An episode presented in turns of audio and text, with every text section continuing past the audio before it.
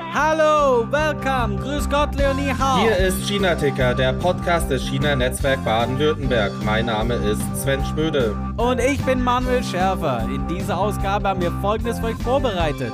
Weltpremiere für China Ticker Audiokolleg, in dem wir heute umfänglich über Sinn, Zweck und Zukunft der Investitionsgarantien des Bundes für Unternehmen informiert werden. Hierfür haben wir zwei ausgesprochene Experten von Taylor Wessing an Bord. Und zwar Dr. Michael Brüggemann, der die Geschäfte in Düsseldorf leitet, sowie seinen Kollegen und Repräsentant in Shanghai, Kai Kim, der somit ganz nah am Geschehen ist. Und am Ende, wie immer, noch der Kalender.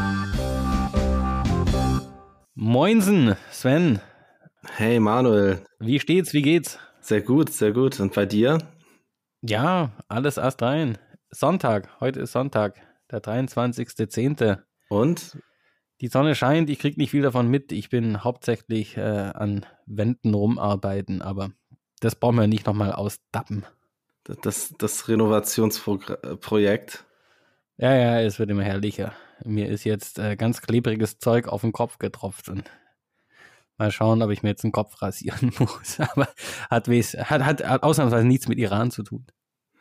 Ja, das, das, das ist doch was Gutes. Ja, äh, was gibt's Neues? ja, äh, wo sollen wir jetzt anfangen? Neues. Hm.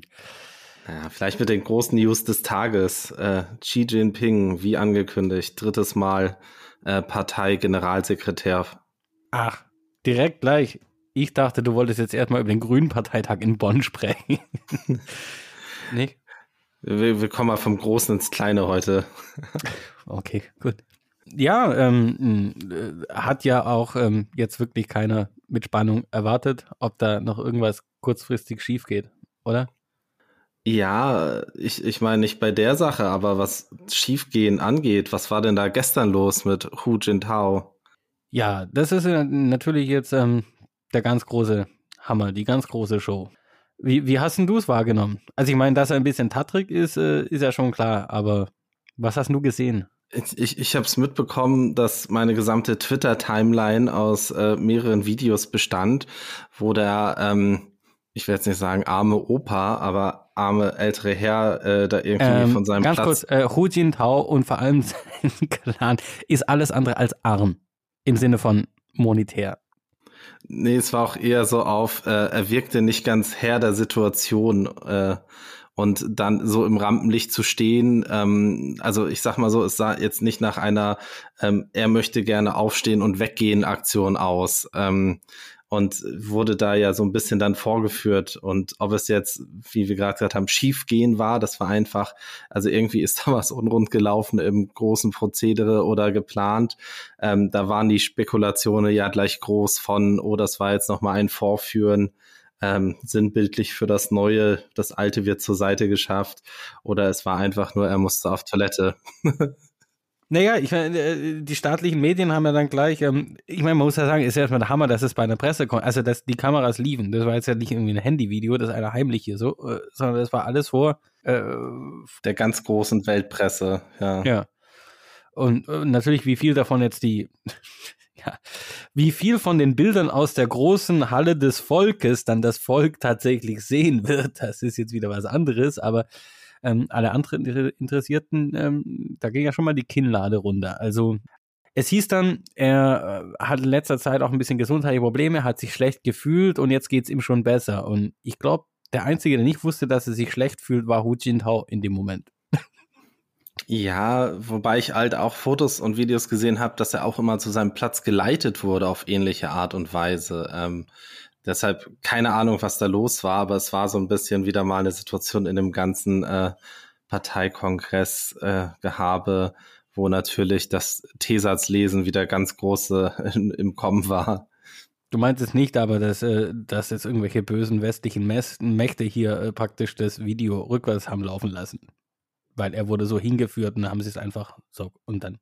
So, so rückwärts laufen lassen? Nee, nee, ganz so weit nicht. Also ich glaube, der braucht halt der braucht halt generell Hilfe, ne? Der hat, der hat ein Alter erreicht oder ein Gesundheitszustand, der musste zum Platz gebracht werden und weggebracht werden. Und ob er jetzt in der Situation selber weggehen wollte, so sah es ja nicht aus.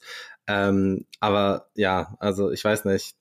auch da wieder, ich, ich glaube da auch immer dran, selbst in so einer großen Maschinerie, wo alles perfekt orchestriert wird, läuft es auch manchmal unrund. Daher ähm, wäre ich da so ein bisschen, ja, also ich weiß nicht, ob Xi Jinping es nötig hätte, ihn da jetzt irgendwie so fortzuführen, wie es einige unterstellt haben.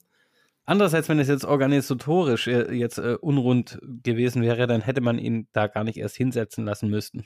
Aber irgend, es gibt Expertinnen, die behaupten, dass er wohl darauf bestanden hätte, dass er da auch mit hin darf. Ich meine, er ist ja immerhin jetzt nicht irgendjemand, sondern Vorgänger und viele interpretieren jetzt natürlich, äh, meiner Meinung nach ganz so unrecht hinein, das war jetzt sogar vielleicht ein wirklich äh, öffentlich der, der Abtritt der ganzen äh, Communist Youth League äh, Fraktion, die jetzt ja im neuen Standing Committee des Politbüros überhaupt nicht mehr vertreten ist.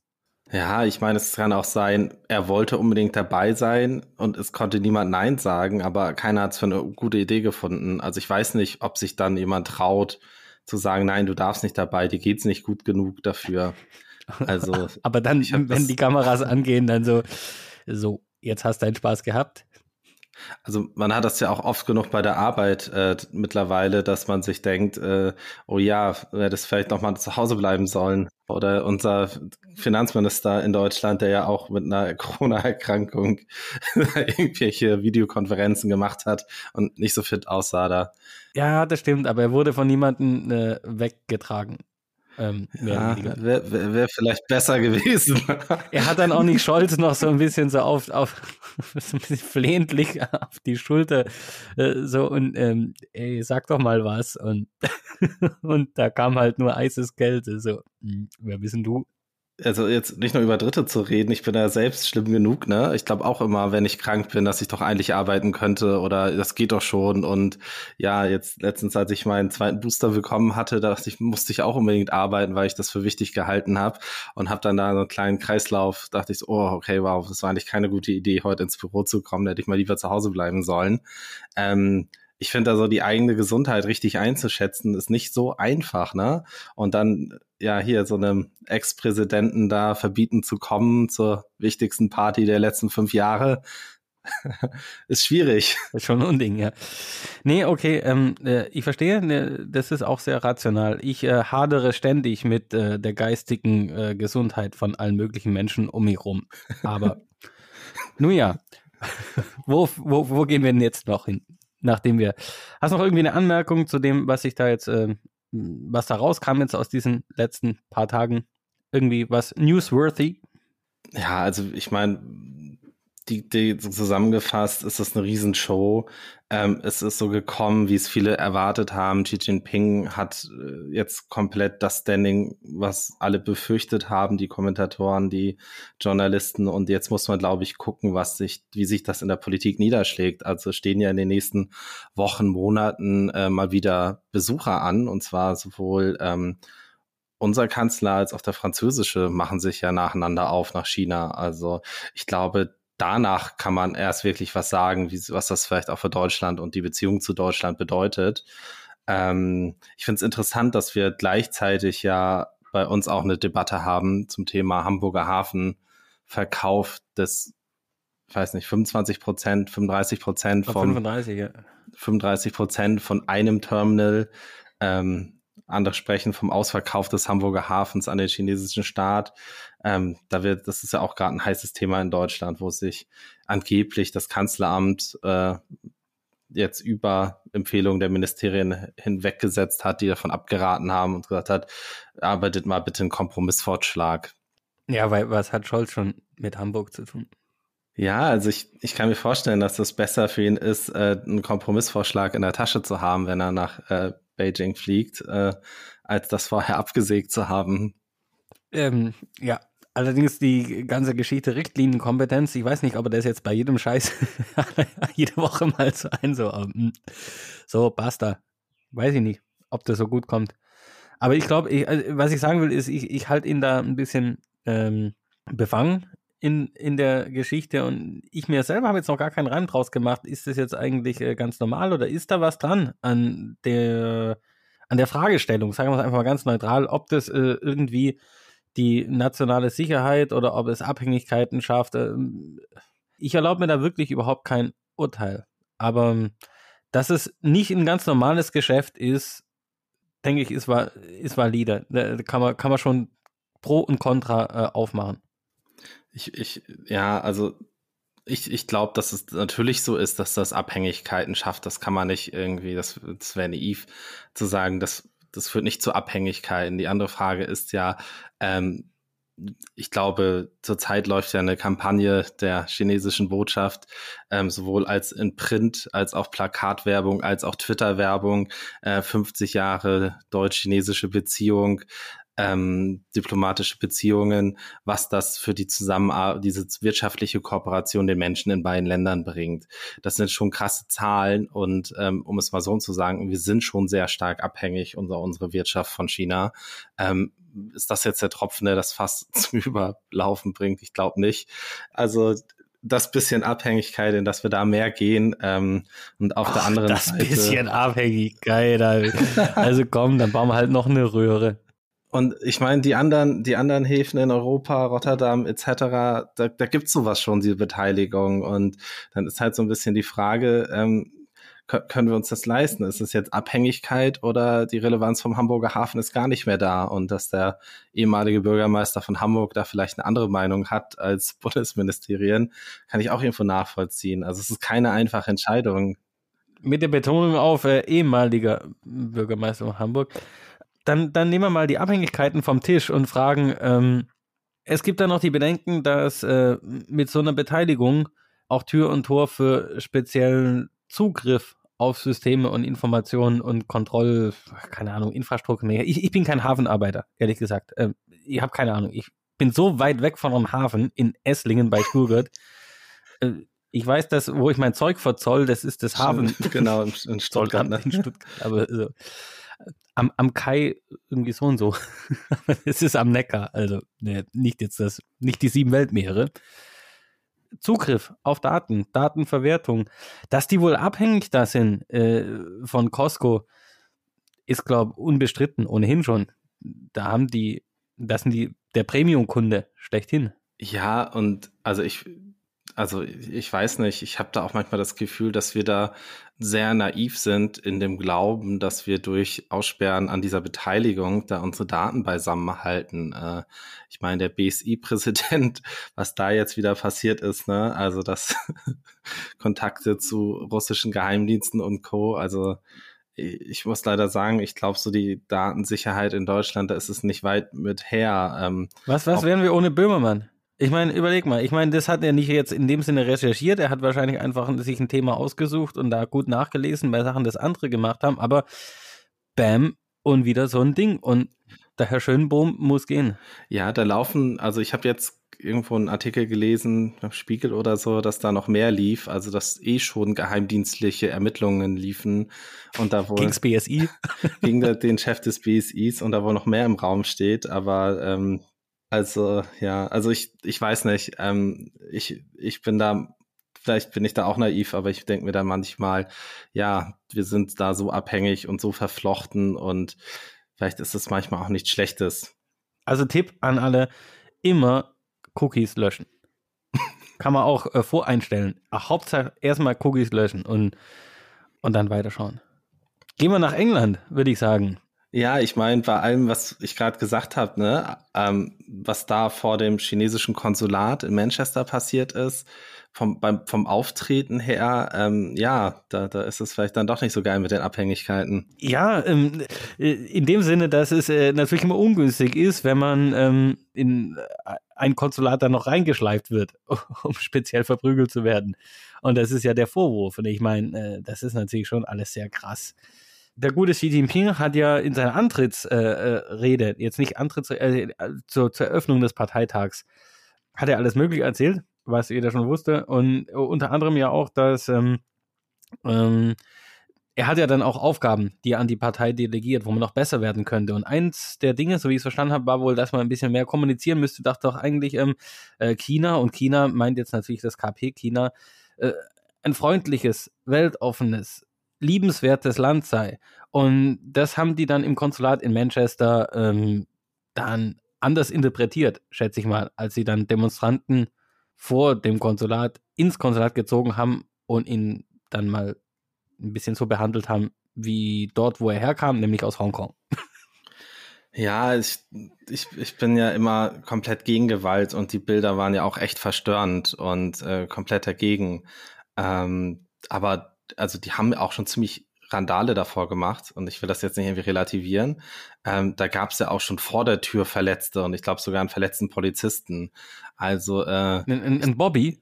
Ja, genau. Also die haben sich da, die haben sich davor schon geprügelt und dann wurden sie da drauf äh, gezerrt und da richtig verprügelt und weder das eine Wie, noch jetzt das also, andere. Also, also, die Demonstranten waren gewalttätig und haben äh, haben das sah alles sehr chaotisch äh, aus. Englische Polizisten verprügelt und dann hat das Konsulat praktisch die Unruhestifter ins Konsulat geschleift, damit die Polizisten sich mal ausruhen können. Ja, ich glaube, das war eine sehr wilde Aktion, das Ganze. Ähm, keine Ahnung, wer da wen gehauen hat, ne? Also so hört äh, sich das jetzt auch äh, zu einfach gesehen an. Also Vielleicht hat auch ein chinesischer Konsulatsmitarbeiter dem Polizisten weggeschubst. Äh, sah, da lag auf jeden Fall einer auf dem Boden. so, also das, das sah nicht gut aus. Und ähm, weiß nicht. Ähm, bin mal gespannt, wie die englische Regierung damit umgeht.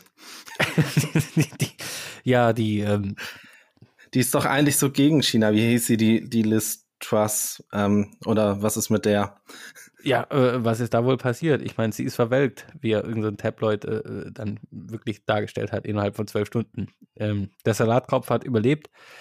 Und ähm, Immerhin ist nicht gleich der König mitgestorben. das wäre jetzt schon tragisch gewesen. Ähm, aber er hatte ja diesen Moment, wo er sie begrüßt dann so, oh, irgendwie so, du, du schon wieder, oh Gott, oh, oh Gott. dear, you again. You again. oh dear, oh dear. Hm, jo, ähm, ich glaube, er hat ein Gespür. Er ist eigentlich, eigentlich ist Charles ja ein politischer Mensch. Der hätte wirklich nie König werden sollen, weil jetzt darf er nicht mehr politisch sein und ich glaube, er wird es nicht verhindern können, es zu bleiben. Und immerhin, Spaß für uns. Ja, also ich, ich bin ehrlich gesagt so ein bisschen wirklich geschaff, äh, gespannt darauf, ähm, wenn er den nächsten Premierminister äh, begrüßen darf ähm, Boris. und Boris sein Comeback erlebt, wo wir beim nächsten Salatkopf sind. ja, äh, wir haben ein ähm, etwas monothematisches Programm heute, nicht wahr? Ja, es geht eigentlich auch wieder um Abhängigkeiten, wirtschaftliche Verflechtungen und vielleicht auch, was die gesamte Entwicklung in China gerade für deutsche Unternehmen bedeutet. Und wir müssen sagen, es ist äh, tatsächlich ein Thema, das ähm, gerade momentan gar niemand äh, auf dem Schirm richtig hat, aber tatsächlich hat ja die damals noch relativ frische Bundesregierung schon äh, im Mai einige Weichen gestellt, sagen wir so, was die Wirtschaftspolitik oder äh, diverse Finanz Garantien angeht ähm, gegenüber China für deutsche Firmen. Und da haben wir uns mal ein bisschen schlau gemacht und ganz viel gelernt. Also ich wusste da vorher nicht viel davon. Selbst die Begrifflichkeiten waren mir ein bisschen suspekt. Ja, ich fand es auch super interessant, wie auf einmal dieses Thema der Wirtschaftsgarantien oder der, der, der Staatsgarantien für Unternehmen, die in China investieren, für deutsche Unternehmen, ähm, in den Medien aufkam und dachte mir, okay, wow, ähm, da wo vielen Begrifflichkeiten, die kenne ich nicht. Und was hat es denn damit auf sich? Ist das gang und gäbe? Und ja, da können wir ja froh sein, dass wir da zwei Herren gefunden haben, die dazu einiges uns erzählen konnten. Absolut. Und Full Disclosure, ich habe keine Garantien bekommen. Ich mache alles Full Risk. Dann gehen wir mal voll ins Risiko, Manuel. Rein in die Folge. Heute darf ich Dr. Michael Brüggemann begrüßen. Michael ist der Geschäftsführer des Düsseldorfer Standortes von Taylor Wessing und Experte im Vergabe- und EU-Beihilferecht sowie im Außenwirtschaftsrecht. Äh, hallo, Herr Dr. Brüggemann. Hallo, Herr Spödel, freut mich. Ja, ich hoffe, ähm, für das Podcast-Gespräch können wir zum Du wechseln. Uns hat so, ich sag mal, seit dem Regierungswechsel immer mehr das Wort Investitionsgarantien in Aussagen von Politikern, Medienberichten äh, ist uns aufgefallen. Und da haben wir uns gefragt, war das schon immer so ein Thema und was hat es damit auf sich? Vielleicht kannst du dazu mal so eine kleine Einordnung. Also die, das Instrument der Investitionsgarantie gibt es schon ähm, länger, ungefähr seit den 50er Jahren. Ich glaube, seit 1958 genau. Insofern ist das ein ähm, ja, bewährtes Instrument, was immer schon ein Thema war. Wir hatten früher in unserer Praxis den Schwerpunkt Osteuropa, auch für Russland. Also auch 2021 wurden noch ähm, viele Garantien für russische, also für Projekte in Russland gewährt. Das Ganze ist natürlich jetzt zuletzt in den Fokus geraten ähm, unter der neuen Bundesregierung. Und zwar, das ist ja bekannt, ähm, wegen der versagten Garantien für die für Projekte in China, genauer gesagt in der Pro Provinz Xinjiang. Die Bundesregierung achtet ja insgesamt mehr auf ähm, Corporate ähm, Social Responsibility und hat eben auch schon im Rahmen von Investitionsprüfverfahren zum Beispiel dieses Thema berücksichtigt. Also chinesische Unternehmen, die in Deutschland investiert haben, haben Auflagen bekommen, dass sie eben, wenn sie ein deutsches Unternehmen kaufen, das nicht für repressive Zwecke einsetzen dürfen in Xinjiang. Und deshalb ist es natürlich auch konsequent, wenn man jetzt umgekehrt auch, auch darauf achtet, dass wenn deutsche Unternehmen Garantien bekommen, Investitionsgarantien, dass man dann auch entsprechende Verpflichtungen aufnimmt. Also insofern, das Instrument gibt es schon länger.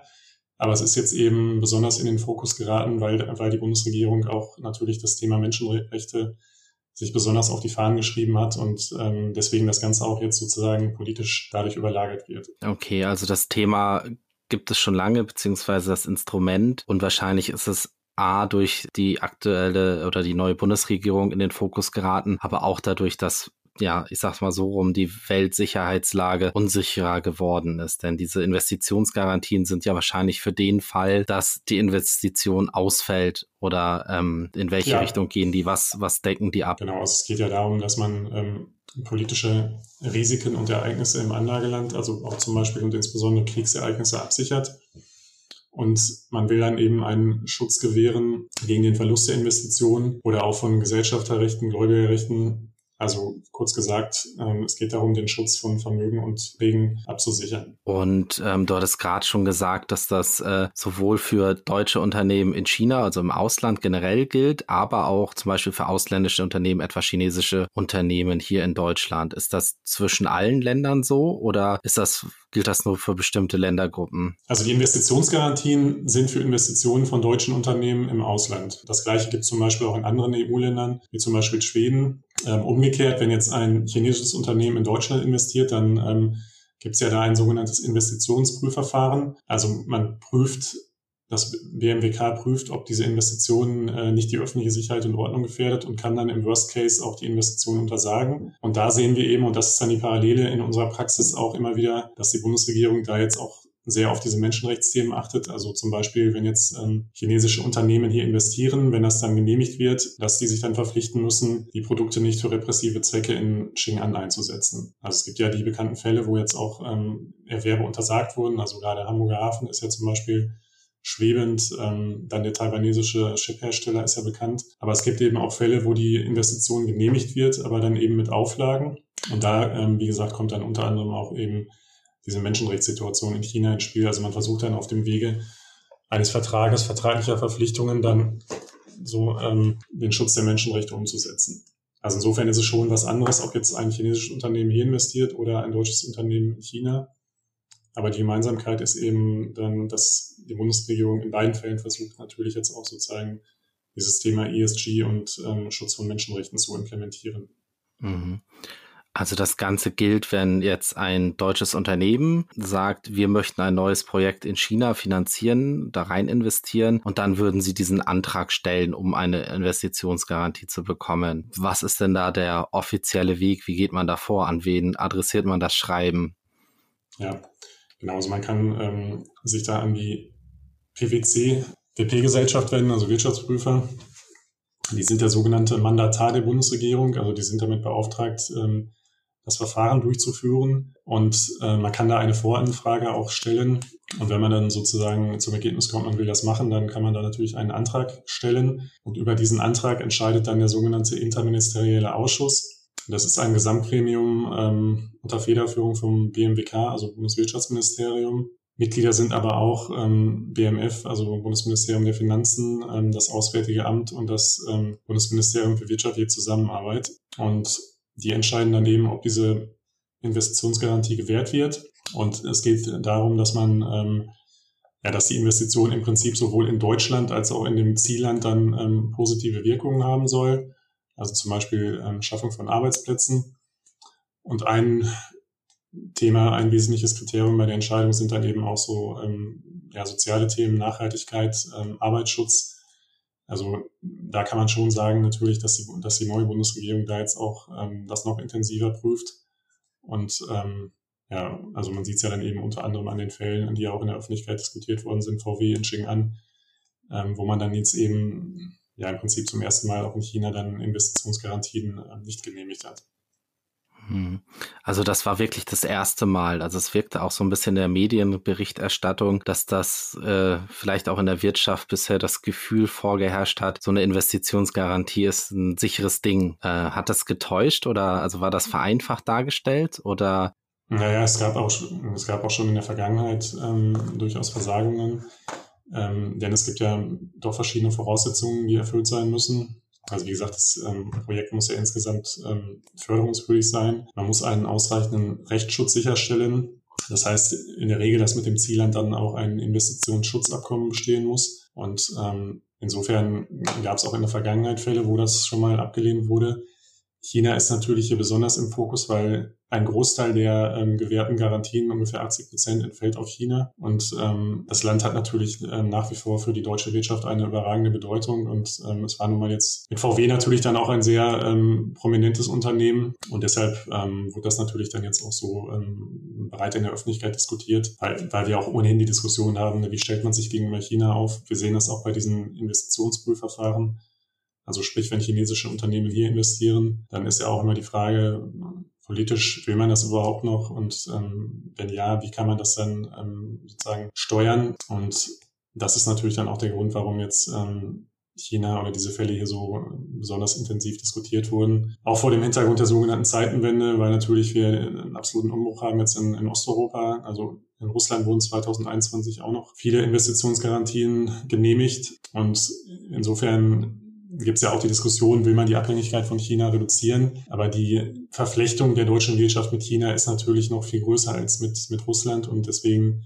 ja, wie gesagt, hat das Land natürlich hier eine immense Bedeutung. Man sieht es eben an dem äh, Garantievolumen, an den Anträgen, die bewilligt worden sind. Entfallen, wie gesagt, 80 Prozent auf China. Und ähm, allein daran sieht man eben schon, dass das natürlich dann ähm, doch eine erhebliche Bedeutung hat, wenn dann so ein Antrag dann nicht genehmigt wird. Mhm. Was ist denn, wie die Fälle, die du jetzt äh, genannt hast mit ähm, Russland, äh, was passiert denn, wenn so eine Investitionsgarantie greift? Also in welcher Höhe kann man sich das vorstellen? Ist das, äh, ich, ich, ich kenne das natürlich als jetzt äh, Privatkonsument nur mit meinen Versicherungen. Mhm. Muss ich als Unternehmen was zahlen, um so eine Investitionsgarantie zu bekommen? Und unabhängig davon, wenn die greift, also gibt es dann ja. einen kompletten Ersatz der ausgefallenen, ähm, ich weiß nicht, Umsätze, Gewinne mhm. oder der bisher getätigten Investitionen? Wie kann man sich das vorstellen, was die Kosten ja. angeht? Wer trägt die auch? Mhm.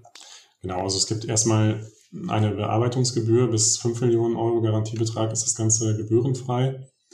Darüber hinausgehend sind das dann ähm, 0,5 Promille, allerdings auch ähm, begrenzt auf 10.000 Euro. Und dann muss man jährlich ähm, ein sogenanntes Garantieentgelt bezahlen. Das sind ähm, 0,5 Prozent pro Jahr auf die gedeckten Beträge. Und im Fall des Verlustes ist es so, dass ähm, die Bundesregierung dann zunächst mal versucht, ähm, auf diplomatischem Wege eine Lösung zu erreichen. Das ist auch in einigen Fällen gelungen. Also ja, zum Beispiel in Fällen von Enteignungen, wo dann die Bundesregierung noch interveniert hat und ähm, versucht hat, dann die Beteiligung noch zu retten sozusagen. Oder auch, dass sie eben versucht hat, dann zumindest im, äh, im Zielland eine Entschädigung durchzusetzen. Und wenn das nicht greift, ähm, dann ist das eingesetzte Kapital und auch die Erträge abgesichert. Allerdings bis zu einem Höchstbetrag, der wird im Vorhinein festgelegt.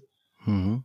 Und dann greift auch noch, ähm, also für den Fall einer Entschädigung, greift dann noch eine ähm, Selbstbeteiligung von fünf Prozent. Und diese ähm, Garantien haben eine Laufzeit von, von bis zu fünf, 15 Jahren. Und ähm, der gedeckte Betrag verringert sich dann auch ähm, im Laufe der Zeit, also entsprechend ähm, ja, zum Beispiel dann orientiert an, an den Tilgungen, die vorgenommen werden. Also das ist so der Rahmen, in dem man sich da ähm, finanziell ungefähr. Ja, ähm, Thema Russland, Ukraine, da hat es jetzt ja, da ist es jetzt ja wahrscheinlich zum Tragen gekommen in einigen Fällen. Zuletzt hat Olaf Scholz ja, glaube ich, auch davon gesprochen, dass beim Wiederaufbau der Ukraine sowas vorbereitet werden würde für deutsche Unternehmen, um Investitionen, Engagement anzuregen. Gibt es denn dafür irgendwie ein budgetiertes Haushaltsgeld, was bereit liegt für diese Garantien? Oder sind da die Komitees relativ frei, was die Gesamthöhe angeht? Also es gibt da eine gesetzliche Grundlage. Insgesamt ähm, der Höchstbetrag sind 75 Milliarden Euro.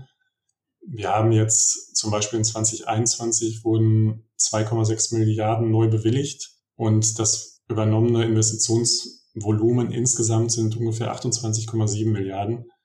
Also daran sieht man ungefähr, in welcher Größenordnung man sich da bewegt. Ähm, die meisten Garantien, das muss man sagen, ähm, werden an, nach wie vor an Großunternehmen gewährt. Also KMU sind, ähm, ich glaube, 2021 waren wir bei 13 Prozent ungefähr. Und man bewegt sich da in einem Rahmen von, ich glaube, 18.000 Euro bis insgesamt 880 Millionen war die höchste Garantie. Also klar, Ukraine wird natürlich da in Zukunft auch ein, ein Thema sein. Allerdings wird man da natürlich dann auch noch sozusagen Sondertöpfe haben.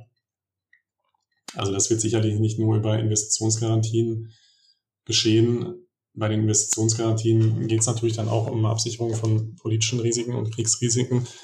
Aber der, der Wiederaufbau in der Ukraine, das wird natürlich auch eine ja, Größenordnung sein, die natürlich ähm, das bisher Dagewesene deutlich übersteigen wird. Und da wird es dann sicherlich auf jeden Fall auch noch ähm, Sondertöpfe geben und weitere Instrumente. Aber ich denke, so weit sind wir da noch nicht. Dass, ähm, ja, das wird natürlich jetzt auch davon abhängen, wie das da weitergeht. Ähm, aber durchaus, man kann sagen, Osto Osteuropa war bis, ja, ich glaube, so um die 2000, 2000er Jahre da auch regelmäßig der Schwerpunkt, also auch Russland. 2021 noch gab es da einige ähm, Garantien, die genehmigt worden sind. Das hat sich jetzt ziemlich nach China verlagert, auch natürlich aufgrund der ähm, Situation gerade in Osteuropa.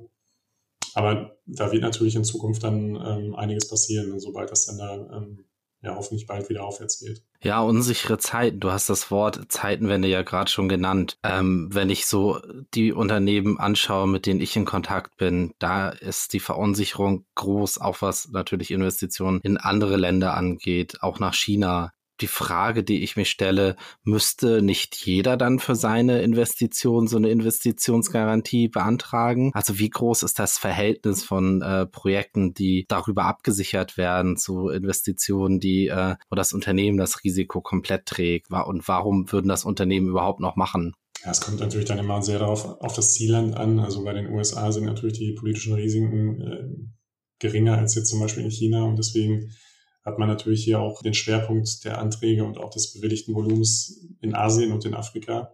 Also mit großem Abstand führend ist Asien, dann, dann natürlich China, danach kommt dann Afrika. Wir sehen ja auch gerade, dass viele Unternehmen natürlich jetzt auch getrieben von den Energiekosten zum Beispiel auch äh, Produktionsstätten in die USA verlagern. Da hat man natürlich jetzt weniger politische Risiken. Also insofern kommt es natürlich dann immer sehr auf das, ähm, auf das Zielland an. Ja, ähm, ich sag vielen, vielen Dank. Also ich habe jetzt, glaube ich, verstanden, was das Thema ist, wenn wieder von diesen Investitionsgarantien gesprochen wird. Ähm, und ich denke, dass äh, deine Erklärungen haben da auch sicherlich oder werden vielen unseren Hörern weiterhelfen. Gibt es noch irgendwie abschließende Worte, die du äh, teilen möchtest, was das Thema angeht? Ja, ich bedanke mich auch erstmal für das ähm, interessante Gespräch und ähm, ja, ich glaube insgesamt bleibt zu hoffen und das wünschen wir allen, auch allen Unternehmen, dass sich die politische Situation ähm, wieder beruhigt, dass, ähm, dass wieder, soweit man das sagen kann, wieder in norm etwas normalere Bahnen zurückkehrt, auch ähm, was, was, die Gesamtsituation geht, angeht, natürlich auch ähm, Energiepreise etc. Und ähm, so dass wir dann hoffentlich bald wieder zu einem Zustand zu bekommen, wo man wo es weniger um politische Spannungen geht auf der Welt, sondern eher darum, wie man wirtschaftlich gedeihlich zusammenarbeiten kann. Das wäre mein übergreifender Wunsch. Kai Kim hat Jura und Sinologie studiert. Er ist Salary Partner bei der Wirtschaftskanzlei Taylor Wessing und deren Repräsentant in Shanghai. Kai hat als Lehrbeauftragter mehrere Jahre an der Humboldt und der Freien Universität Berlin zur Wirtschaft und Recht Chinas gelehrt. Und er begleitet und berät nun sowohl ausländische Investoren beim China-Geschäft wie auch chinesische Investoren bei Projekten in Deutschland. Bei ihm erkundige ich mich nun über mögliche Auswirkungen der geänderten wirtschaftspolitischen Großwetterlage auf deutsche Unternehmen. Und zwar speziell, was die Investitionsgarantien des Bundes betrifft. Lieber Kai, herzlich willkommen im China-Ticker. Vielen Dank für die Einladung. Kai, Bevor wir auf die geänderten Rahmenbedingungen eingehen, die von Wirtschaftsminister Habeck Ende Mai im Zuge der ganzen Diskussion rund um die Xinjiang Police Files angekündigt wurden, sprechen wir doch erstmal kurz über diese Investitionsgarantien an sich. Wie ich es verstehe, handelt es sich um ein Förderprogramm und bei der Zielsetzung heißt es da auf der Webseite des BMWK, das ist das Bundeswirtschaftsministerium, Investitionsgarantien sichern förderungswürdige deutsche Direktinvestitionen in Entwicklungs- und Schwellenländer gegen politische Risiken ab. In Bezug auf China ähm, ergeben sich dann jetzt hier gleich mehrere Fragestellungen. Ist China ein Entwicklungsland? Ist es ein Schwellenland? Müsste man hier in Regionen innerhalb Chinas unterscheiden? Und was bedeutet überhaupt förderwürdig? Also ich denke jetzt hier mal eine Käserei. Das finde ich sehr förder förderwürdig, ja. Das sind gleich ein paar sehr gute Fragen. Zum einen, man könnte, müsste vielleicht auch nach Regionen differenzieren bei der Volksrepublik. Wenn man sich allerdings die rechtlichen Grundlagen für diese Investitionsgarantien anschaut, da gibt's einmal die Richtlinien, da gibt's die allgemeinen Bedingungen für die Investitionsgarantien. Dann ist relativ klar, dass nicht nach Provinzen oder Regionen in einem Entwicklungsland oder in einem Land unterschieden wird, sondern dass man einmal von Anlageländern spricht. Und da geht es primär um Entwicklungs- und Schwellenländer und da bedient man sich eigentlich der Definition oder der Abgrenzung der OECD. Und wenn man da mal nachschaut, dann ist China, die Volksrepublik, noch relativ eindeutig ein Entwicklungsland, weil so die Parameter, die da zugrunde gelegt werden, wie zum Beispiel Pro-Kopf-Einkommen, da bewegt die Volksrepublik China gesamtheitlich, also wenn man das gesamte Land und nicht jetzt beispielsweise nur die relativ wohlhabenden Regionen im Osten des Landes sieht, immer noch auf einem Level von, sagen wir mal, äh, den Seychellen oder Rumänien. Also von daher passt es wahrscheinlich mit der Einordnung. Und wenn man sich andere Länder anguckt, ähm, in denen auch viele Projekte mit Investitionsgarantien flankiert werden, dann ähm, ist die Wahrnehmung wahrscheinlich ähnlich, weil das sind Länder wie beispielsweise Indien, Türkei oder Argentinien, die man wahrscheinlich auch stärker wahrnimmt, als sie betrachtet auf die gesamte Fläche des Landes wahrscheinlich dann äh, dastehen. Also von daher, die, die Abgrenzung ist, ist relativ klar. Dann noch zu dem Punkt, äh, was förderungswürdig ist. Da gibt es ein paar Kriterien. Also ein relativ wichtiges äh, Kriterium ist, dass zwischen dem Anlageland und der Bundesrepublik Deutschland auch eine Vereinbarung, äh, eine bilaterale oder multilaterale Vereinbarung zum Schutz von Investitionen, Direktinvestitionen besteht. Das wäre dann nämlich die Grundlage für die Bundesrepublik Deutschland, falls es zu irgendwelchen Problemen kommt, dass man mit dem Anlageland oder der Regierung vor Ort auch verhandelt und versucht, das Projekt in irgendeiner Weise zu schützen oder zu fördern. Das ist bei China der Fall. Da gibt es so eine bilaterale Vereinbarung zwischen Deutschland und der Volksrepublik. Und dann gibt es noch ein paar weitere Voraussetzungen für solche Investitionsgarantien. Und zwar unter anderem, und das ist jetzt relativ neu, ich glaube seit 2017 ist das der Fall, dass auch umweltbezogen oder äh, mit Blick auf sozial- oder menschenrechtliche Aspekte keine Risiken bei dem Investitionsprojekt bestehen. Was sind denn jetzt in Bezug auf China die häufigsten Fälle, wofür solche Garantien beantragt werden, wofür sie nützlich sind? Gibt es da so klassische Beispiele, so Anwendungsfälle? Ja, auf jeden Fall. Also vielleicht zum einen mal so als Hintergrund Investitionsgarantien, da sprechen wir nicht über wahnsinnig viele. Wenn man sich mal so die Jahresberichte vom BMWI, hätte ich jetzt fast gesagt, so hat man es jahrelang genannt, jetzt ist das BMWK. Wenn man sich mal die Jahresberichte anguckt, dann spricht man da über knapp 100 Investitionsgarantien, die so pro Jahr genehmigt werden. Ich glaube, im letzten Jahr war es nur knapp 50 und ähm, es gibt etwas mehr Anträge, als dann nachher Investitionsgarantien genehmigt werden. Also ich glaube, ungefähr ein Drittel der Anträge werden dann auch regelmäßig abgelehnt. Und China ist eigentlich so in den letzten fünf Jahren immer das Land gewesen, das Anlageland, wo sowohl von der Anzahl der Investitionsprojekte als auch von den Volumina die meisten Garantien ausgestellt wurden. Also wenn man sich das Jahr 2021 anschaut, dann sind fast die Hälfte der Investitionsgarantien für Projekte in China genehmigt worden. Und wenn man auf die Volumina guckt, dann sind es sogar fast 75 Prozent. Also China ist da mit das beliebteste Anlageland oder das Anlageland, wo die meisten Investitionsgarantien genehmigt wurden. Und wenn man dann wiederum so auf die Anwendungsfälle schaut, zu 90 Prozent sind das eigentlich Beteiligungen. Also das heißt, dass man da eine neue Gesellschaft gründet in China, dass man bei einer bestehenden Gesellschaft eine Kapitalerhöhung durchführt oder allerdings, dass man eine existierende Gesellschaft erwirbt, also einen Anteilserwerb. Und dann kann man nochmal so ein bisschen differenzieren nach den, äh, nach den Branchen oder nach den Industrien. Also Industrie generell ist, ist so der Hauptanwendungsbereich. Da gehen die meisten Investitionsprojekte hin, auch bei China. Und das sind dann teilweise so die Bauindustrie, ähm, Automobilindustrie. Im letzten Jahr war es auch vor allem Chemie- und Pharmaindustrie. Also das sind so die, die Hauptziele für solche äh, Projekte, die dann mit einer Investitionsgarantie flankiert werden. Es ist also nicht so, dass generell so eine Investitionsgarantie nützlich ist oder in Frage kommt für jede Art von, sagen wir mal, Joint Venture oder Beteiligung kleinerer Firmen oder so. Das ist äh, nicht für jeden sinnvoll. Sehe ich das richtig? Also sinnvoll ist es vielleicht wahrscheinlich für viele. Man, man kann auch äh, grundsätzlich sagen, dass es da nicht nur um diese mega großen Projekte geht, sondern es ist auch für kleinere und mittlere Unternehmen ähm, anwendbar. Also auch die können solche Investitionsgarantien beantragen. Es geht aber vor allem darum, dass du ein Projekt hast, bei dem du ein gewisses Risiko hast und bei dem du dich dahingehend absichern möchtest, dass falls zum Beispiel, und das ist jetzt mit Blick auf China eher unwahrscheinlich, dass da ein Krieg eintritt, aber Russland und Ukraine sind beispielsweise auch Länder, für die Projekte mit Investitionsgarantien ähm, ähm, unterstützt wurden. Und da haben wir ja jetzt gerade den Fall. Aber in China dann zum Beispiel, dass irgendwelche staatlichen Zusagen oder regionalen Zusagen gemacht wurden, die dann auf einmal entzogen wurden oder dass es sonst zu irgendwelchen Problemen kommt, die das ganze Projekt dann gefährden. Und wenn man da tatsächlich Interesse hat, so eine Unterstützung vom Bund zu kriegen, entweder, dass wenn es zum Problem kommt, dass der Bund dann mit der Regierung unterstützt und zum Beispiel in Verhandlungen eintritt mit lokalen oder nationalen Regierungen, oder allerdings, dass tatsächlich am Ende der Schaden bezahlt wird von der Bundesregierung, dann ergibt sowas Sinn und dann kann man so eine Investitionsgarantie beantragen. Da fallen allerdings dann auch Gebühren für an. Also die ist jetzt nicht vollständig umsonst. Du hast eigentlich schon eine Frage beantwortet, äh, die ich noch hatte. Also äh, einige der Risiken sind ja zum Beispiel, du hast sie genannt, Enteignung, Krieg, kriegsähnliche Auseinandersetzung, Revolution, ähm, aber dann eben auch der Bruch äh, rechtsverbindlicher Zusagen. Du hast schon geschildert, dass im Fall von China jetzt da einiges weniger wahrscheinlich ist. Die Risiken, die man da absichert, sind in der Regel dann eher vielleicht ähm, ja rechtsstaatbezogen im Bereich China. Also die Risiken sind, wenn man sich die rechtlichen äh, Grundlagen für diese Investitionsgarantien anschaut, die sind relativ klar abgegrenzt am Ende, und ich hatte ja eingangs schon erwähnt, das sind relativ wenige Investitionsgarantien, über die wir hier sprechen, also eine mittlere zweistellige Zahl.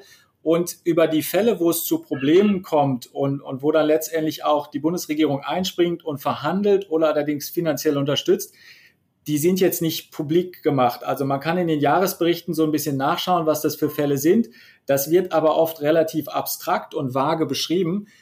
Was ich persönlich in China sehe, ist äh, zum einen so Themen wie beispielsweise im letzten Jahr. Ich, ich glaube, dass du davon nicht betroffen warst. Wir waren hier in Shanghai auch nicht davon betroffen.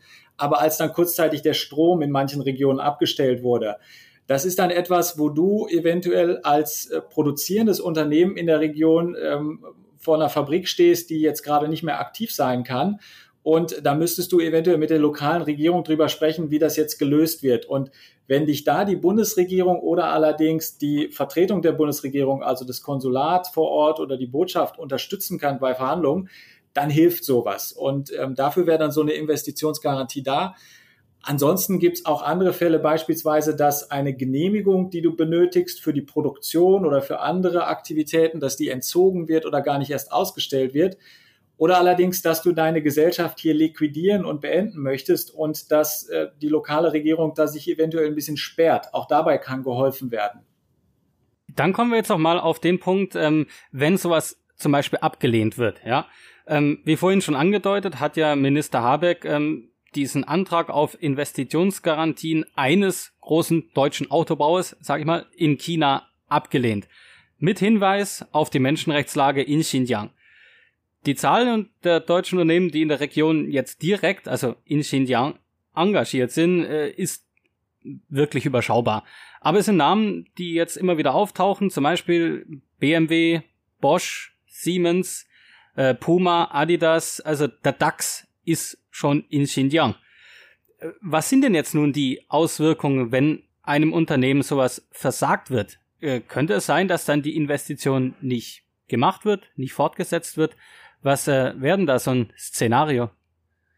Ja, also zum einen über die konkreten Fälle, ich habe das natürlich auch in den Medien verfolgt, aber über die konkreten Fälle, die da zugrunde liegen, da ist mir natürlich nichts bekannt. Aber da sind ein paar Punkte, die relativ interessant sind. Also wenn jetzt so eine Investitionsgarantie nicht ausgestellt wird, dann würde ich mal davon ausgehen, dass das bei den Projekten, über die man da spricht, nicht dazu führt, dass die, dass das Investitionsprojekt insgesamt nicht mehr durchgeführt wird. Ich gehe davon aus, dass die trotzdem durchgeführt werden, dann eventuell aber ohne diesen zusätzlichen Schutz der Investitionsgarantie. Was allerdings jetzt interessant ist, ist zum einen, dass man dass man jetzt den, den ähm, Bundeswirtschaftsminister hat, der sagt, also da wurde ein Antrag gestellt, den werden wir eventuell nicht genehmigen oder den werden wir nicht genehmigen. Dazu muss man einmal berücksichtigen, dass das BMWK nicht alleine dafür zuständig ist. Die sind zwar federführend bei diesen Investitionsgarantien unterwegs, aber das ist ein interministerieller Ausschuss, also bestehend aus mehreren Ministerien, unter anderem auch das Auswärtige Amt ist noch mit dabei, die dann über solche Anträge entscheiden. Und von daher kann er jetzt als Hauptvertreter eines dieser Ministerien natürlich in Aussicht stellen, dass sowas nicht genehmigt wird. Die letztendliche Entscheidungsprärogative, die liegt aber nicht ausschließlich nur bei ihm, sondern auch bei diesen anderen Ministerien. Das ist ein Punkt. Ein anderer Punkt ist, dass man immer auch so ein bisschen schauen muss, wie bestehende Projekte, also sagen wir mal, ein produzierendes Unternehmen ist bereits in dieser Region Xinjiang aktiv und ein neues Investitionsprojekt findet entweder auch dort statt oder allerdings ganz woanders in China, dann muss man auch immer so ein bisschen schauen, inwiefern diese Projekte zusammenhängen. Denn auch das wird eventuell mit in die Betrachtung einbezogen. Also ganz konkret, es kann sich bei einem Projekt, für das du jetzt gerade eine Investitionsgarantie beantragt hast, keine Bedenken oder keine Risiken im Hinblick auf Umwelt, soziale Themen oder menschenrechtliche Themen ergeben. Eventuell gibt es aber solche Risiken bei einem verbundenen Unternehmen und vielleicht werden die dann auch mit in diese Betrachtung einbezogen. Das sind so zwei Punkte, die recht interessant sind an, an ähm, diesen, diesen neuen Entwicklungen, die man da so den Medien entnehmen konnte.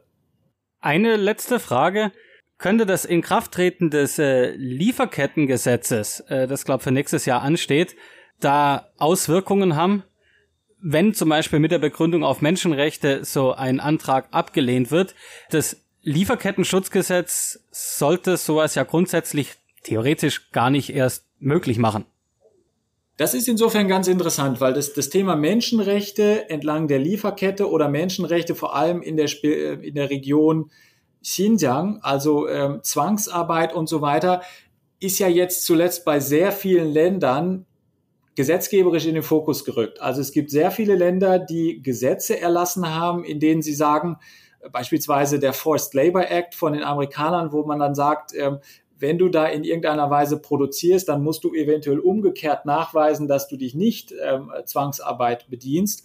Und ähm, dann gibt es auch solche Gesetze wie die, das Lieferkettengesetz, was du gerade ansprichst, äh, was in eine ähnliche Richtung geht, wo man also sagt, entlang der Lieferkette musst du sicherstellen, dass da keine Menschenrechtsverletzungen stattfinden. Und dann gibt es jetzt nochmal zusätzlich, wie eben diese Mitteilung von dem Herrn Habeck, so exekutive Entscheidungen, also was jetzt nicht in Gesetzen ähm, Einklang gefunden hat, sondern wo ein Exekutivorgan sagt, äh, da achten wir jetzt auch vermehrt drauf, wenn wir durch Investitionsgarantien beispielsweise solche Projekte unterstützen, dass da keine menschenrechtlichen Risiken irgendwo entlang des Projektes sich, sich auftun. Also das ist so eine Entwicklung, die man grundsätzlich gerade feststellen kann und da gäbe es noch wesentlich mehr Beispiele, die man nennen könnte. Bei den Veranstaltungen für die nächsten paar Wochen kommen wir erstmal am 26. Oktober zum China-Forum Bayern Ski Forever, Ergebnisse des 20. Parteitags der KP China online. Und am selben Tag noch ein Neuzugang bei uns im Dunstkreis CNBW, nämlich die katholische Erwachsenenbildung Heilbronn. Da geht es um das Feindbild China, Fragezeichen. Die Sinologin Petra Müller beschäftigt sich damit, wie man eine rationale Haltung gegenüber China, dem Staat und seinen Bürgern entwickeln kann. So, dann folgt am 27. Oktober das Bundesministerium für Bildung und Forschung Trauma und Kultur, eine deutsch-chinesische Perspektive auf Geschichte, Gesellschaft und Individuum in Heidelberg. Und auch am 27. beschäftigt sich das Kiel-Institut für Weltwirtschaft online mit Compliance in China zwischen Sozialpunkten und wachsender Regulierung. Welche Herausforderungen stellen sich für Unternehmen? Weiter geht's mit dem China-Haus Basel und der Frage, wo steht China heute? Natürlich in der Mitte möchte man meinen, aber es geht darum, einen Versuch aus den aktuellen Geschehnissen ein Gesamtbild zu machen. Wie gesagt, in Basel. Dann Zufall oder Omen. Am 31. Oktober, also Halloween, feiert die Deutsch-Chinesische Gesellschaft Südbaden e.V. 50 Jahre diplomatische Beziehung Bundesrepublik Deutschland, Volksrepublik China in Freiburg. Am 4. November haben wir gleich zwei Konfuzius-Institute, und zwar einmal Nürnberg-Erlangen. Da wird gefeiert Feng Zhi, Dichter, Übersetzer, Germanist, eine Leitfigur des chinesisch-deutschen Kulturaustauschs online. Und mit dem Konfuzius-Institut der Universität Freiburg kann man am 4. November eine Exkursion nach Zürich machen, und zwar ins Museum Riedberg für immer Jade, chinesische Jade-Miniaturen aus vier Jahrtausenden. Am 8. November veranstaltet China Table zusammen mit CNBW die Veranstaltung China-Kompetenz in der deutschen Politik, ein Rückblick auf 50 Jahre Diplomatie online. Und nun etwas für unsere Freunde in China, die FUMATech, Future Manufacturing Technology Exhibition and Conference. Die findet statt vom 9. bis 12. November in Shenzhen und zwar organisiert von der Messe Stuttgart. Und nun zum Schluss noch auch am 9. November von unseren Freunden von Rödel und Partner ein wiederkehrendes Thema, täglich grüßt das Murmeltier, nein, das deutsche Lieferkettengesetz und seine Auswirkungen auf deutsche Unternehmen in Asien online. Ja, Sven, ähm, ich für meinen Teil bin jetzt durch für diese Episode. Falls mir noch irgendwas einfällt, kann ich es ja auf ein Plakat schreiben und von irgendeiner Brücke hängen. Beep. Der war gewagt, Manuel, ne? Ich bin auf jeden Fall für meinen Teil sehr gespannt, was die nächsten Wochen wieder passiert, was die versammelten China-Experten, Kenner und Beobachter äh, dazu verleitet, ihre üblichen Theorien, Hoffnungen und Ängste äh, der Welt mitzuteilen. Naja, anyway, bis zum nächsten Mal, Manuel. Mach's gut. Bye, bye.